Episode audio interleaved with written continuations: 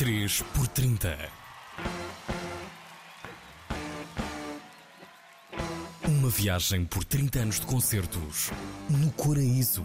Thank you so much, everybody. Obrigado. Obrigada. Thank you very much. Have a great weekend. É frequente para quem passa por Paredes de Cora encontrar Adolfo Luxúria Canibal, músico dos Mão Morta, nas linhas da frente dos concertos do festival. Dos muitos momentos que observou e sentiu, desse e de outros pontos de vista, destaca três. Por exemplo, 2004, 2004 para além dos Motorhead, tinha coisas como a Black Rebel Motorcycle Club, tinha os Kills, tinha a primeira vez que a Mark Lanigan Band veio a Portugal, que, que, aliás foi um concerto extraordinário, ouvir o Mark Lanigan ainda, ainda em bom estado, em relativo bom estado de saúde. Uh, com, aquele, com aquele vozeirão, para mim foi o concerto mais marcante e vi muito do Mark Lanigan para mim foi o concerto mais marcante que vi dele, esse de 2004.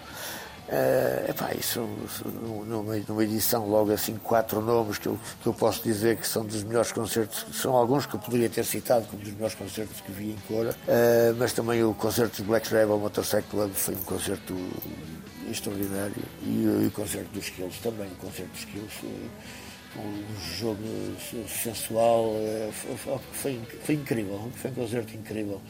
De maneira que quatro concertos destes numa só edição é, é, qualquer coisa para assinalar.